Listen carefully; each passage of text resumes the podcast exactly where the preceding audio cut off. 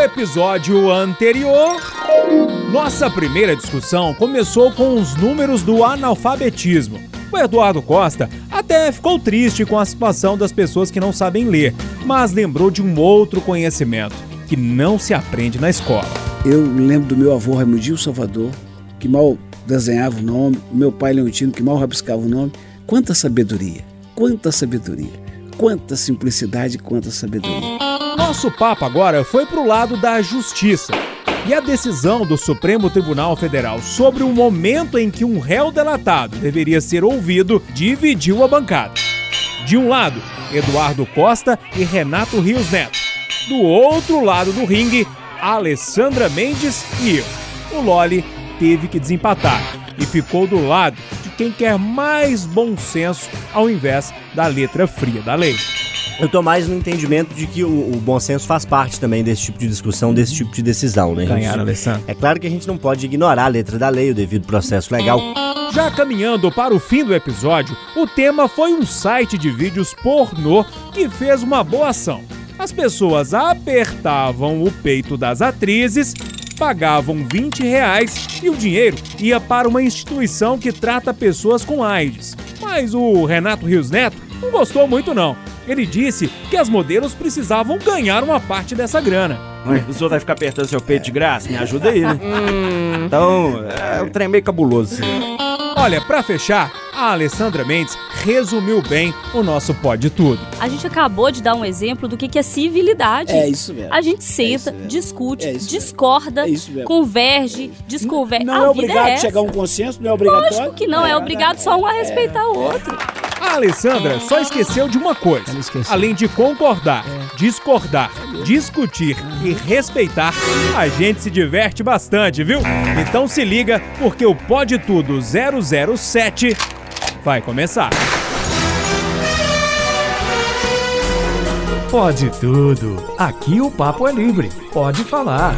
Itacast, o podcast da Itatiaia. No ar o episódio 007 do nosso Pode Tudo, podcast de opinião da Itatiaia. A gente bate esse papo aqui de forma descontraída dos assuntos aí que de uma forma ou de outra geraram discussão nos últimos dias. A dinâmica é a seguinte: um traz um tema, os outros não sabem desse tema, só o bonitão aqui que sabe. e a gente vai levando essa história. Eu sou Júnior Moreira, ao meu lado Eduardo Costa. João Felipe Loli, Alessandra Mendes e o nosso Renato Rios Neto. Eu sempre gosto de começar com o Eduardo Costa, porque a antiguidade é posto. Eu, esse é um jeito Tudo carinhoso de falar. Fala, velho, tô aqui. A antiguidade é. A antiguidade Mas na polícia é assim, pô. A antiguidade é posto, não é? Então, fala, velho. Olha aí, moçada. Beleza. Quem gosta de trem velho é museu, só. Aí. A Itatiaia também, nosso pode tudo também. Aí olhando pra. Pra câmera. Olha que olhar sensual de 007, faz. Ah, é, e hoje é o 007, né? Ô Eduardo, me fala aí, você tá, tá bom? Qual música que tá permeando os seus pensamentos nessa gravação de Pode Tudo? É em inglês? Always. É em espanhol? Sempre. Estou sempre bom. A música que está na minha cabeça hoje, que tem a ver com o que vamos falar mais adiante. Negro entoou um canto de revolta pelos ares, no quilombo dos palmares. Clara Nunes. Clara. Que beleza, hein? Mineira Clara Nunes. Que beleza, Clara Nunes. E aí, Alessandra, tudo bem? Tudo bom e você? Ih, joia. Qual que é a música aí que tá permeando seus pensamentos? Eu tô quase como o Eduardo, a gente tá numa toada parecida. Eu vou de cartola, o mundo é um moinho. O mundo é só samba aqui hoje. Ouça-me bem, amor, preste atenção, o mundo é um moinho. Vai triturar teus sonhos tão mesquinhos, vai reduzir as ilusões a pó. Ouça-me bem, amor. Uai, que é isso? Eu não sei se eu chamo o Loli ou se eu chamo o Renatão. Vou chamar o Loli primeiro. Ó, Loli, eu aposto que tem aquela canção Apaixonado. na música ah, em, em letra em outro idioma, assim, que você canta tão bem, não é? Poderia ser um Queen, né? Poderia ser um Queen, né? Love of my life. Mas essa aí eu vou guardar para quando Guarda. a ocasião permitir. Eu vou com uma canção que também fala de amor, mas o mote de eu ter trazido essa canção, o motivo não é propriamente a letra, mas é que nessa semana eu assisti a um filme muito bonito, até bobinho, né? Aqueles hum. filmes gostosos Sessão de se assistir para passar o tempo, Sessão hum. da Tarde, que é o filme Yesterday, que traz permeado pela história dos Beatles. Eu não vou contar aqui a história do filme, quem quiser assista, é bacana. E fiquei com Beatles na cabeça, inúmeras canções dos Beatles para mim me tocam muito, são muito bonitas, muito legais e eu trouxe Something, que é uma das canções mais belas dos é Beatles. eu já renomeei o podcast para mim aqui, você sabe, uhum. né? Para mim é pod quase tudo, tá. né? Canta, eu já Lore. aboli o meu direito de não, cantar não, em inglês. Canta, Lore. Canta, canta, canta. Something in the way she moves attracts me like no other lover. Para, para, para. Ok, Loli, obrigado. Não, ele mandou bem, mandou bem, Loli. Muito obrigado, meu querido. Muito obrigado, muito obrigado. Renatão, Renatão é parceiro. Eu sou, eu tenho banda, pô. Eu sou amigo de verdade, eu falo na Não, cara, meu.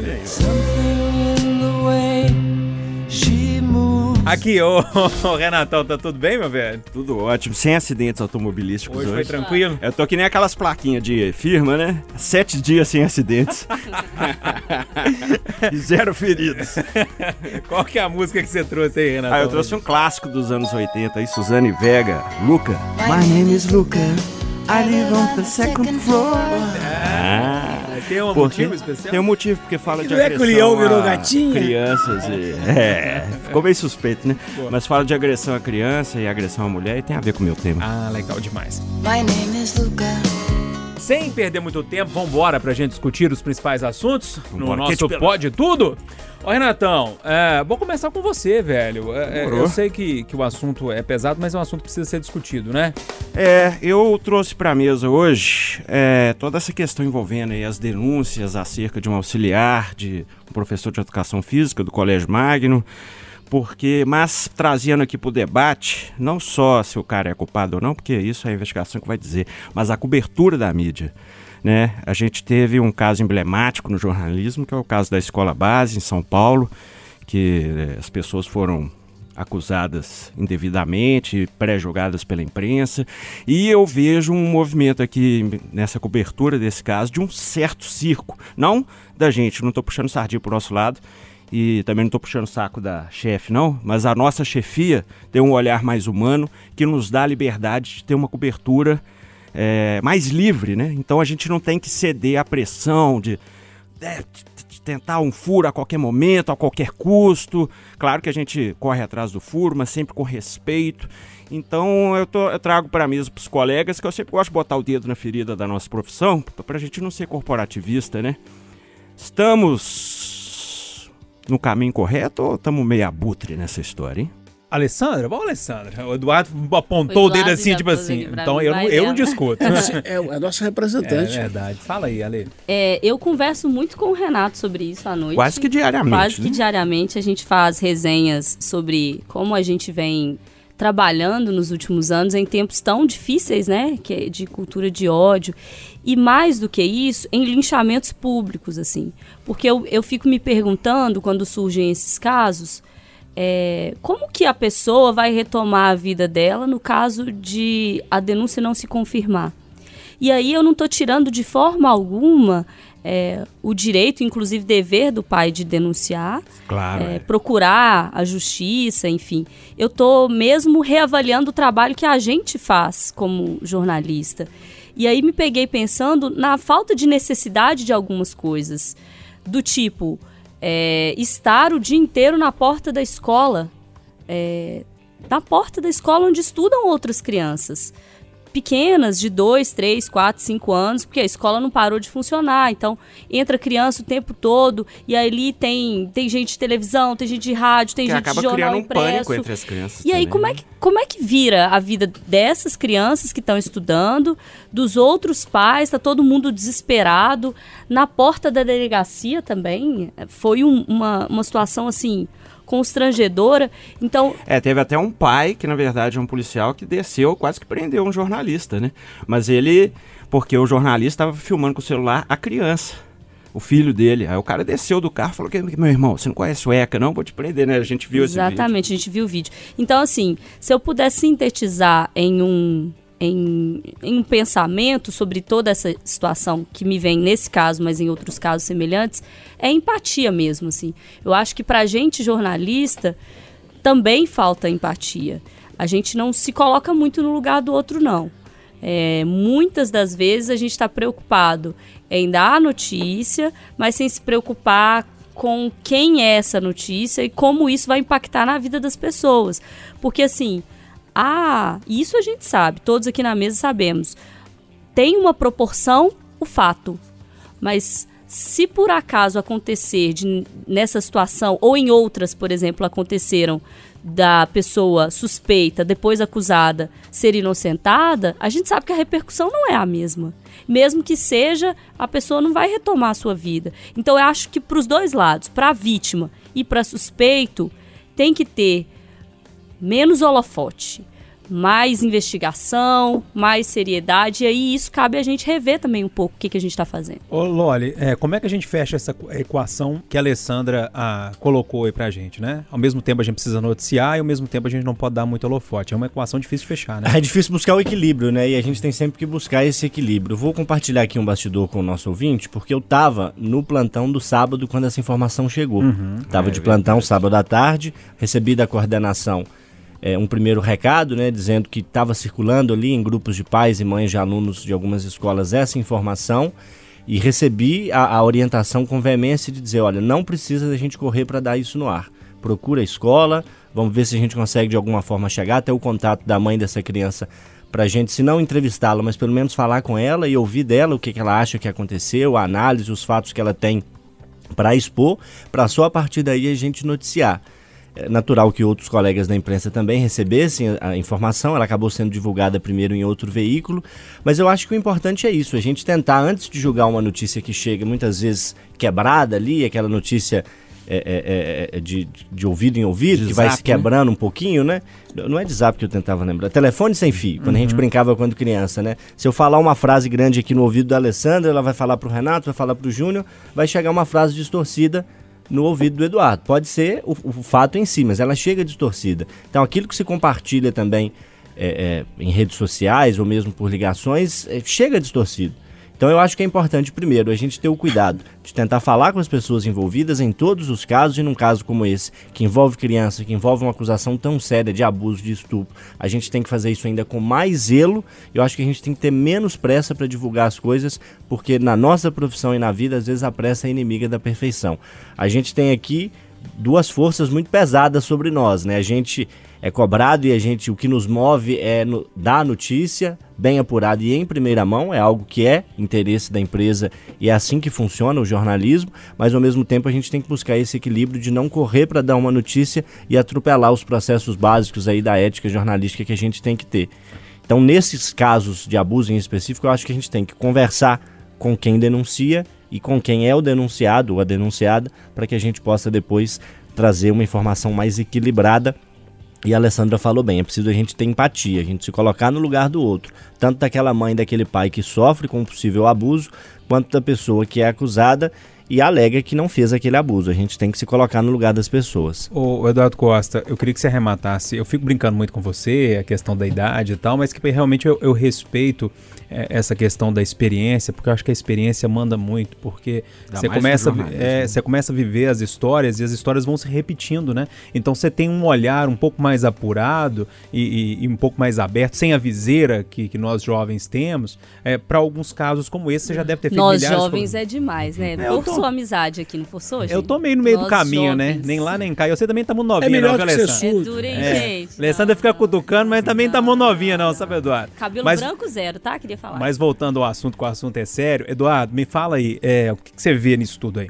Eu não, eu não costumo comentar cobertura de outros veículos, postura de outros jornalistas. Cada um é cada um, cada um tem a credibilidade que merece, a história que merece. E nesse particular aqui, nesse podcast, menos ainda porque a minha diretora do sindicato, em quem eu votei e que não está me decepcionando, já externou a posição dela e eu endosso. Agora, a nossa cobertura da rádio, eu considero assim, extremamente ética, respeitosa e, como sempre, graças a Deus, competente. Basta dizer que foi aqui na Itatiaia com a Amanda Antunes que nós trouxemos a primeira entrevista com o acusado. Alguém vai dizer, aí, sensacionalismo? Acho que não. Uhum. O assunto tinha vindo à baila, ele pela primeira vez resolveu falar, acompanhado do advogado, falou tranquilamente sem ser pressionado. Nós estamos tomando tanto cuidado, gente, que o que eu vou falar aqui eu não falei no ar. E estou falando aqui porque esse podcast, como todo mundo já pode imaginar, é gravado. Se for intenção da coordenação, da direção, corta. O que eu pretendo dizer no rádio, daqui a pouco, quando a coisa crescer, é que qualquer que seja o resultado, todo mundo perdeu muito. Os pais perderam a paz, o colégio perdeu parte da reputação, e foi um colégio onde minha mais velha estudou, é um colégio muito organizado, muito, muito bacana. Sério, e esse moço perdeu a vida, perdeu o chão. Qualquer que seja o estado, moço perdeu o chão.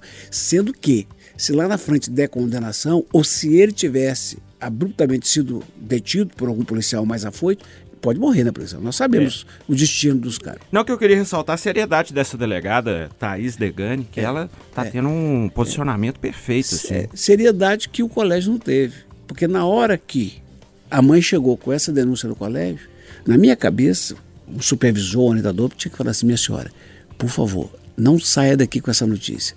Vamos preparar câmeras, monitoramentos. Ah, meu filho não vai se expor. Tudo bem. Fica com seu filho em casa que nós vamos monitorar o ambiente por uma semana, para depois a gente ter coisas concretas. A mãe vai lá, põe a boca no mundo, põe a boca no zap zap. Eu não estou dizendo que foi ela que fez, tá? Alguém fez. O assunto saiu no zap zap, saiu na imprensa. Aí, Fê, criticar a cobertura da imprensa é muito complicado. É, assunto difícil mesmo. Polêmico. Alessandra, deixa eu passar para você que você trouxe um tema aí também que deu o que falar essa semana, né? Foi. Quer dizer, está dando o que falar. Está dando o que falar. Eu fui substituir meu querido Loli no, na cobertura da Câmara Municipal de Belo Horizonte, pela qual o Renato também passou essa semana. Somos três aí nessa cobertura. E a Câmara já está discutindo há 11 sessões. A gente está gravando nessa quinta, então nessa quinta deve ter a 12 segunda sessão para discutir o projeto polêmico chamado de Escola Sem Partido. Ele é assinado por vereadores da Frente Cristã. Se eu errar, o Loli vai me ajudar aqui, porque o Loli cobre mais isso que eu. É, então é assinado por vereadores da Frente Cristã e basicamente eles defendem que não haja o que eles chamam de direcionamento político pelos professores, enfim, eles defendam que não haja nenhum tipo de é, interferência do professor em assuntos que deveriam ser só da família, incluindo é, temas ligados à sexualidade. E aí foi batizado Escola Sem Partido, enfim, no país inteiro isso também tomou uma proporção grande. Fato é que isso vem se arrastando na Câmara, gerando confusões. É, na sessão da última quarta-feira teve confusão na galeria, gente presa, manifestante arrastado. É, teve dentro da, do próprio plenário, a gente já havia bate-boca, discussão, animosidade há um tempo, mas na quarta teve vias de fato, um vereador empurrando o outro. Então, assim, cenas lamentáveis em que as pessoas não conseguem mais discutir, conversar, sem partir agora para as vias de fato, inclusive dentro do lugar que foi feito para deliberar, né? Para discutir ideias diferentes. Eles estão lá para discutir ideias diferentes. Agora, eu queria colocar aqui uns pontinhos nessa história para ver se a gente consegue discutir. Um, é, o projeto já foi considerado inconstitucional pelo STF é, quando ele foi tratado em outros estados. E pessoas da própria frente cristã dizem que, ah, não, ele pode ser inconstitucional, mas lá na frente então ele cai, aqui ele vai passar. Então, será que há necessidade de votar um projeto inconstitucional para depois ele cair? É um ponto. Outro ponto é, há uma crítica muito grande também à esquerda. Ah, mas já que é inconstitucional, por que, que vocês estão barrando tanto? Deixa votar e depois ele vai cair mesmo. O outro ponto é, Muitos é, vereadores da Frente Cristã fazem parte da base do Calil, que já se manifestou contrário ao projeto, e isso pode dar na frente um grande problema. Enfim, a Câmara está parada, 11 sessões discutindo escola sem partido. Não há um consenso, não sabemos para onde isso vai dar. E eu queria, só para finalizar com a minha opinião, gente, tem escola sem carteira, tem escola sem cadeira, tem escola sem recurso, tem escola sem merenda, tem menino sem uniforme. Nós estamos discutindo o que, é que o professor vai fazer na sala de aula, doutrinação de alunos, enquanto tem gente que não tem onde estudar, sabe? Então, assim, Eduardo, ah, nem. ah. Ai, ai. Deixa eu chamar o Loli primeiro, Eduardo, Renato, porque o Loli está cobrindo isso desde o início lá e está acompanhando de perto. Ah, o circozinho que está montado lá na Câmara, na minha opinião. Não tô falando que você tem essa opinião, não, Olha, A minha opinião é um circozinho que foi montado lá. Mas e aí, o que, que você está achando desse projeto? É um circozinho que foi montado é. lá, sem sombra de dúvida, né? Eu assino embaixo com o que disse a Alessandra, lamento a postura de ambos, né? Os lados, né, mais ligados a essa discussão. Mas o fato é, gente, que isso é uma bandeira para esses dois grupos.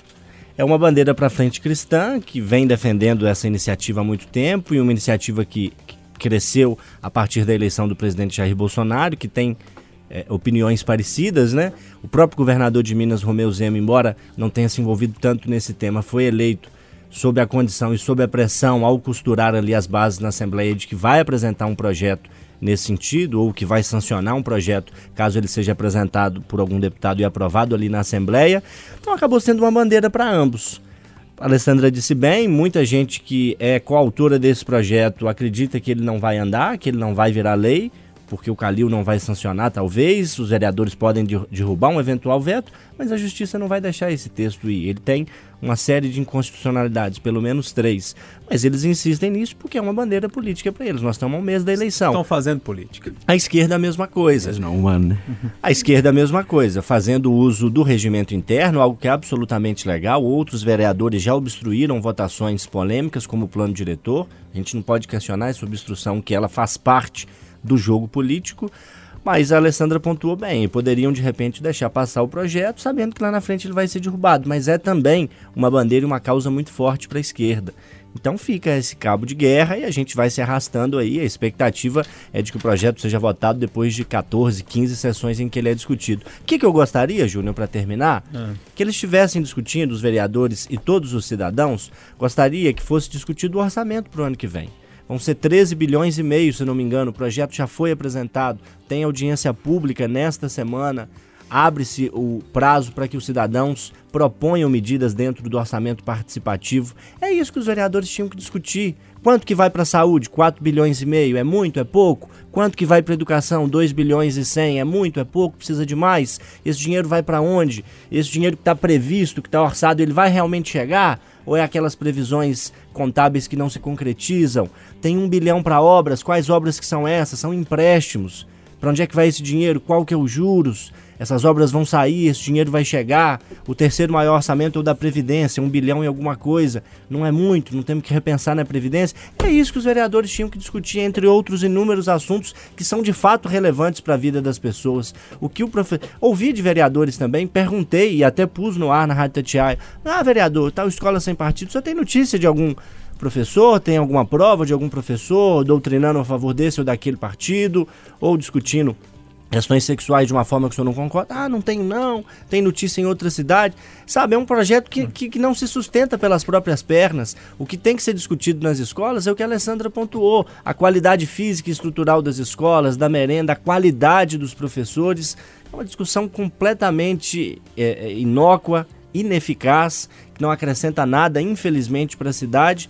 E a gente tem que ir. A Alessandra me substituiu nessa semana, eu tenho ido a maior parte das vezes assistir aquele circo e com muito pesar noticiar, porque é também notícia, mas querendo trazer algo mais relevante para os ouvintes, um orçamento, questões de saúde e de educação, e não uma questão como essa que eu repito, para mim é completamente ineficaz. E aí, Renato, como é que você vê essa história? Ah, cara, sobre o circo em si, o pessoal já falou tudo. Eu vou dar mais um depoimento pessoal mesmo. Eu, na escola, tive professor de esquerda e professor de direita. Nenhum deles moldou meu pensamento. No máximo, trouxeram a discussão à tona. O pau quebrava e não é a opinião de um camarada que vai formar o meu pensamento. E a gente tem que discutir, pô. Vamos falar a verdade, ué. Vamos chegar. A gente tem que discutir nessa porra, então vamos falar a verdade. Eu lembro, tinha um professor lá, eu estudei em colégio particular, colégio Playboy. É. O professor fala: tem que fazer reforma agrária. Renato discutindo é. na aí, escola. Aí o cara levantou: reforma agrária é o caralho, se entrar na minha fazenda eu mato. Aí o outro levantou: é MST. Então, isso que é legal, cara. Você é. sai da escola com um pensamento crítico, bicho. Você não. O professor, às vezes, eu, eu, o cara falava um negócio e falava: esse professor tá falando merda. Merda. E legal. Ou eu, às vezes eu levantava e falava, professor, não concordo em nada com, com o que você disse. Pô, isso que é escola, cara. Você tem que sair de lá sabendo argumentar, sabendo debater. E você vai construir a sua opinião com o tempo. Não é um professor que vai te moldar, não. Então vamos parar com essa babaquice. É, Eduardo, a babaquice? Das grandes. É. Esses 41 vereadores não vieram de Marte. Eles foram eleitos por nós. Então eles, eles refletem o que somos em Belo Horizonte. Tem gente séria, gente nem tanto. Tem radicais de direita, de esquerda. Tem gente que acredita em Deus, tem gente que usa indecentemente o nome de Deus. Tem gente que tem ideologia, tem gente sem noção. Tem gente que pensa na cidade, deve ter uns quatro ou cinco. Tem gente que pensa na reeleição, tem uns 35 ou 36. Como disse um vereador, Zé Correia Brasil, é a casa do espanto. Para tempos bicudos, a casa do espanto. O remédio, votar melhor ano que vem. É, será que a gente vai conseguir? Não, e aí eu Não, vai, eu consegui. O meu vereador não me decepcionou nem um tiquinho até Não? hoje. Só- Não, e só- vou dar o nome dele. Matheus Simões. O que empurrou o cara na quarta-feira. Depois de, de levar uma cotovelada. Levou, Alessandra? Você tava lá. Tem que chamar o VAR. Eu- eu tenho que chamar o VAR aqui. hein? O VAR lá da Câmara não mostrou, não. Mas eu queria Mas de qualquer maneira, quem, independentemente de quem levar empurrou primeiro, levar. é, os tipo dois assim. estão errados. É, né? os dois estão errados. E ele pediu desculpa. Ele tá errado. Eu, eu lembro que a gente falou no 006, não, como é que faz, gente? A lei é na letra da lei ou é bom senso? Pegando a Câmara como exemplo, se a gente depender de bom senso das pessoas que fazem a lei, nós estamos é tudo no Ah, Esteves. Ô, Eduardo, vamos trazer seu tema pra dar uma aliviada? Vamos. Porque eu sei que o, que o tema do Loli também é um tema ma- mais pro lado das cidades, assim, uma discussão um pouco ideológica também. E o seu é, é um tema é, de uma discussão ideológica também, mas muito concreta. É um, é um tema que, que a gente vive aí e que muita gente viveu, enfim. Traz o seu tema aí pra gente. O jornalista paranaense Laurentino Gomes está percorrendo o Brasil para lançar o primeiro livro da, da trilogia sobre escravidão. Visitou sete vezes a África, foi à Europa, esteve em museus, esteve em engenhos, conversou com gente que é descendente do sofrimento dos escravos e está trazendo um trabalho maravilhoso, assim como ele fez com aquela, aquela trilogia da chegada da, da, da família real portuguesa ao Brasil, ele está fazendo um trabalho de fôlego. O segundo livro, inclusive, que vem mais adiante, vai ser mais focado em Minas. Nesse primeiro, ele está fazendo o resgate desde 1444, quando começaram ah, os navios negreiros da África para Portugal, até a morte de Zumbi dos Palmares. Esse é um assunto obrigatório. Se a gente olhar para a nossa justiça, para o nosso Ministério Público, para o nosso jornalismo, se a gente olhar para as grandes empresas e procurar o negro, a gente não acha. Mas se procurar no morro, ele está lá. Eu acho que isso resume a importância da discussão. É a mesma coisa de um assunto recente lá na Alemanha, que um cara que ainda gosta de Hitler atacou uma sinagoga. Agora, esses dias. E ainda, ainda fez questão de transmitir pela internet, dizendo que os judeus são atrás do mundo. Discutir hoje, sempre, para não termos a repetição nunca mais. Eduardo, inclusive eu vi um- uma entrevista dele é, no canal da, da Leda Nagli. Ele é muito Se bom, não me né? memória, muito bom, muito bom. Mas eu já vi uma polêmica aí, é, eu não sei se é sobre ele mesmo, mas a turma falando que é, até para escrever sobre escravidão precisa ser um branco, né? Um- os negros ainda não têm esse. é, Aí já é essa chatice do é, politicamente correto que eu não não tem esse pedestal. Ah, isso aí é o tal do lugar de fala, que eu não, não concordo não, cara. Eu acho que qualquer um pode. Claro, o negro tem a vivência prática, mas para falar da vivência, para escrever um livro, eu acho que não precisa ser negro, igual para eu, eu, por exemplo, no Tatiana Patrulha combato muito o feminicídio, eu tenho que ser mulher, cara. Então, assim, esse negócio do lugar de fala, eu acho meio assim, um pouco complicado, e só para botar lenha na fogueira. Aí a Alessandra já tortou os lábios ali. Não, eu acho que combater, todo mundo tem que combater, né? É, racismo, feminicídio, preconceito, combate cabe a todo mundo. Mas o lugar de fala, ele fala de uma coisa é, mais profunda. É, você não pode, por exemplo, se eu te perguntar qual que é o preconceito que você vive por ser mulher, você não vai saber me dizer. Porque você não é mulher para dizer qual mas que o é. cara não Mas você pode tem que escrever um combater. livro sobre escravidão. Não. Uma coisa é uma coisa, outra coisa é outra coisa, assim. É óbvio que o negro sabe muito mais sobre o que ele vive, porque ele vive na pele Sim, o é, preconceito. É, uma vivência prática, né? Exatamente. Ele sabe de onde vem a raiz dele e qual a importância que isso tem pra ele, como isso fala sobre a história dele. A história do branco é diferente da do negro. Mas o, o que eu queria falar sobre o assunto do Eduardo, e aí me fez até relembrar aqui, pegar um dado desse ano, sobre a desigualdade de renda entre brancos e negros, que cresceu em cinco anos. É uma pesquisa do IPEA, que é difícil. Agora o povo questiona as pesquisas todas, mas assim, eu sou da turma das pesquisas ainda. Eu aprendi, só para te cortar rapidinho, Alessandro, eu aprendi uma frase do dia que é genial. Você só refuta um estudo ou pesquisa com um estudo melhor ou uma pesquisa melhor, não com opinião. É uma boa, né? É, muito boa. Seu Eduardo Rios Neto vai gostar. É, vai, não vai? É, porque agora as pessoas refutam pesquisa com achismo. As pessoas estão confundindo, né? É, As coisas. Pesquisa, pesquisa, achismo é achismo. Mas Pa- é, então, palavras do Samidama. O indicador é, Radar IDHM, que é Índice de Desenvolvimento Humano Municipal, mostra que os brancos recebiam por seu trabalho uma renda R$ 726,93 maior que a população negra, isso em 2012. Aí a gente pensa, ah não, com o passar dos anos essas coisas vão melhorando e tal. Não. em 2017 a diferença aumentou para R$ 767,84. Vou traduzir o que, que eu estou falando. Um negro e um branco trabalhando. O branco recebe 767 reais a mais. Isso na média, gente. Óbvio que tem casos uhum. fora da curva, mas isso é a média. E aí, eu queria inclusive indicar até um podcast para o pessoal ouvir, porque podcast é um negócio vicioso, né? A gente vai ouvindo e vai e vai indo, vai indo. Chama Negra Voz, a Negra Voz é de um jornalista que ele ele conta a história de negros importantes na história do país, enfim, escritores, políticos, porque a gente ainda tem muito pouco. A representatividade é muito importante por causa disso. E eu acho que cada vez mais o Brasil vem refletindo uma desigualdade social e que ela pesa muito mais para uma um naco, uma faixa da população que é negra. É, passar para o Loli aqui, o, o Loli, é, essa questão no interior ainda é muito é, muito viva ainda, né? Eu, eu tenho amigos lá que os pais até pouco tempo viviam quase num esquema de escravidão em fazendas, grandes fazendas da região. Tem um quilombo muito famoso lá na minha cidade também, que é no limite com Piracema, na Cachoeira dos Forros, que é um povoado lá também, que ainda vive muito essa questão da escravidão. Você, como é do interior, viveu muito tempo ali naquela região de Ouro Preto e tal, você deve ter presenciado algo do tipo também, não? Algum, muitos resquícios ainda assim, mas muito, muito palpáveis assim dessa situação ou não? É, em Ouro Preto e Mariana mais pelos registros históricos, né? Porque uhum. com a exploração do minério, né, inicialmente o ouro, hoje o minério de ferro, mas inicialmente o ouro, a mão de obra era muito é, é, utilizada era a mão de obra negra, né? Uhum. E, e, nas minas subterrâneas, em condições insalubres, com expectativa de vida baixíssima. Então, ao visitar as minas ali de Mariana e Ouro Preto, a, a, a sensação é ruim, assim, a informação histórica que a gente recebe é, é lamentável de pensar como que os seres humanos fizeram isso com outros seres humanos, né? Mas o que eu quero destacar rapidamente é que o que me incomoda nessa questão é a hipocrisia de nossa, do, da nossa sociedade como um todo, né? A gente tem que se incluir nela porque a Alessandra trouxe o dado de que brancos recebem mais do que negros, geral, muitas vezes, ao exercer a mesma atividade de trabalho.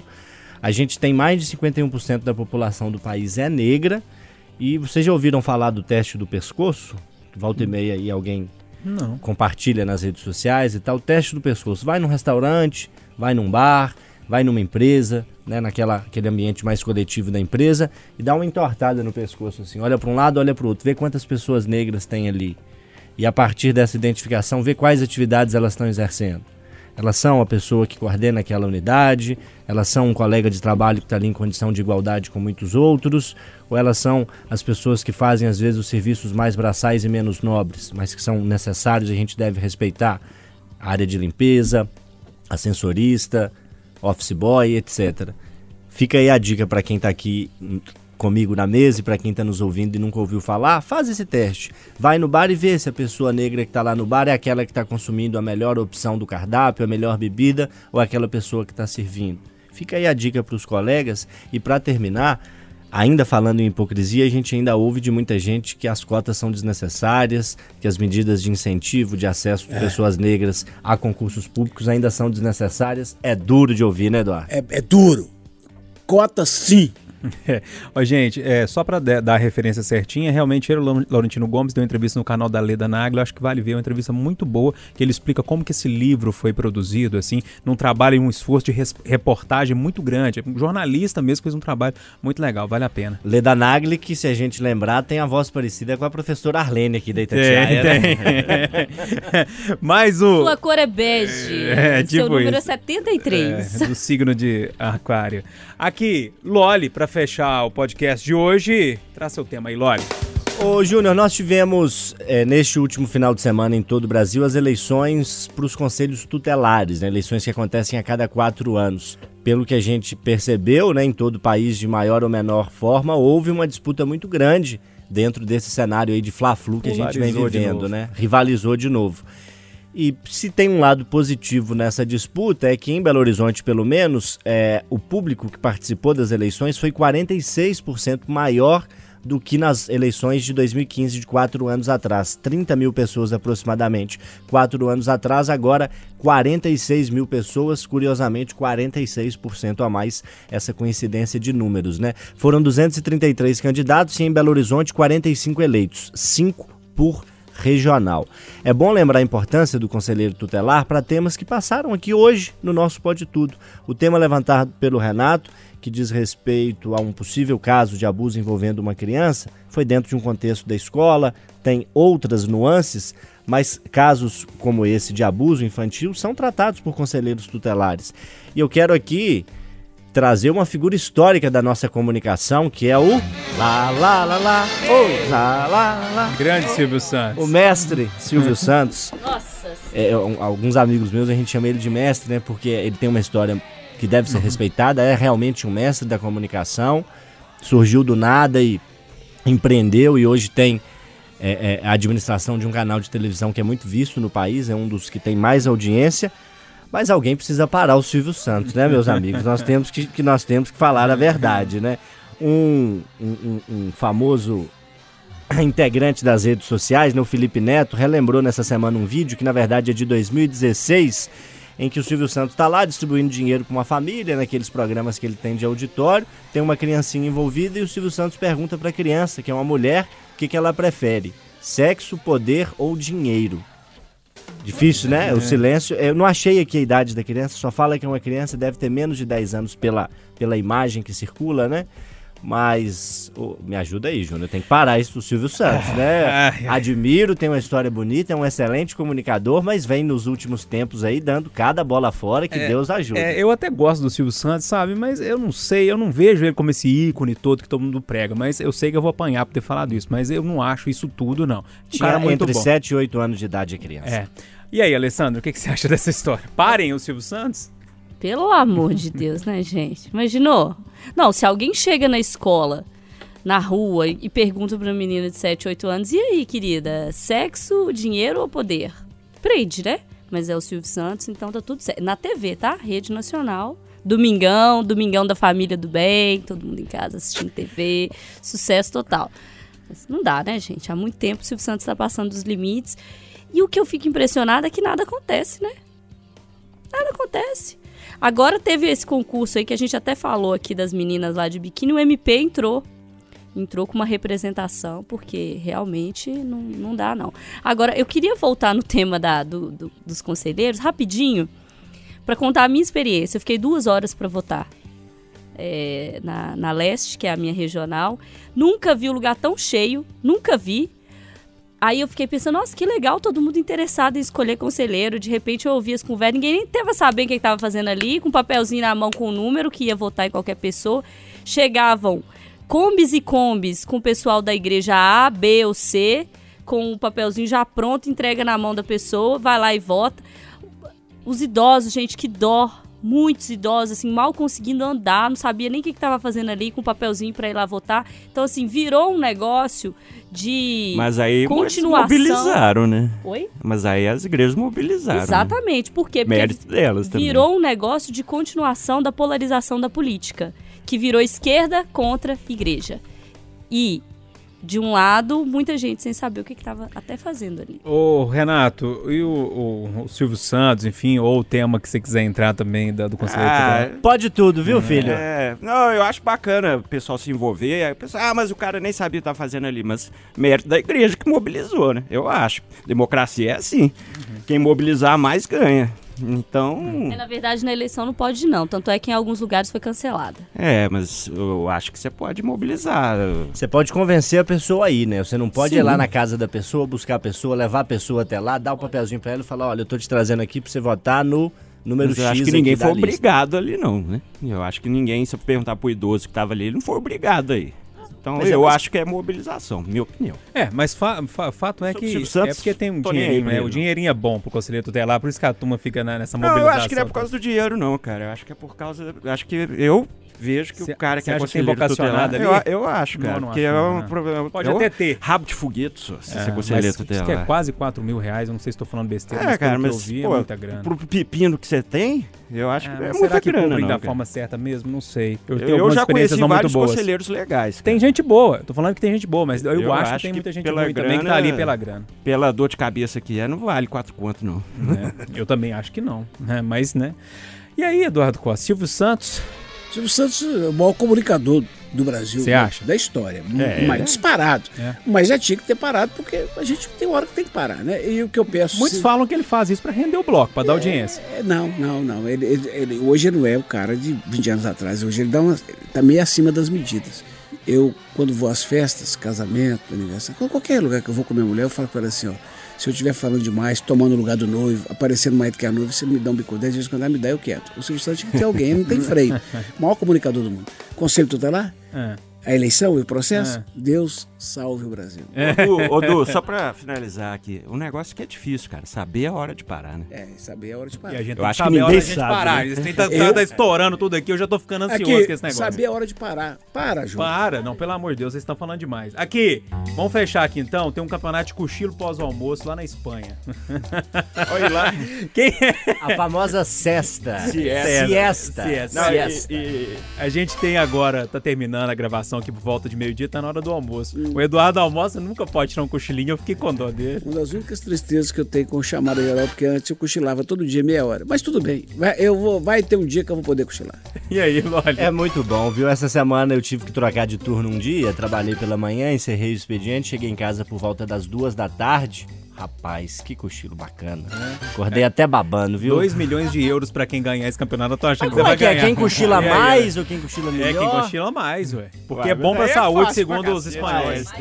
Não, eu ponho até despertador, né? porque se eu não pusesse Toma um Rivotril. eu emendava. Já era. Você também entrava nessa disputa, Não, Alessandra? eu já ganhei. Alguém liga lá e avisa que eu tô aqui? Gente, eu durmo em pé, sentada, encostada, de manhã, de tarde, de noite, de madrugada, qualquer lugar. O carro de reportagem. Total, Gente. fico batendo a cabeça assim, sabe? No carro, na curva, você bate a cabeça e levanta e fala, nossa por causa, senhora. por causa do meu jeito. horário, meu, meu, enfim, meu organismo ficou todo esquisito, né? Tenho uma dificuldade pra dormir depois do almoço, à noite, de qualquer hora, é um negócio mais esquisito do mundo. Eu sinto Quando falta você desse dorme, sono. escorre aqui, a cara do empregado. Nossa, que nojeira. Baba? Você é humano, né, filho? Você vai fingir que você baba. Aí, que ronca nojeira. também, Boca né? aberta. É, e aí? Eu sou ligado 220, velho. Não consigo dormir Não, Renato depois não do almoço, dorme, não. nem de Impossível, madrugada. cara, impossível. Perdeu eu deito já na algum. cama, já pego o zap, que era por algo.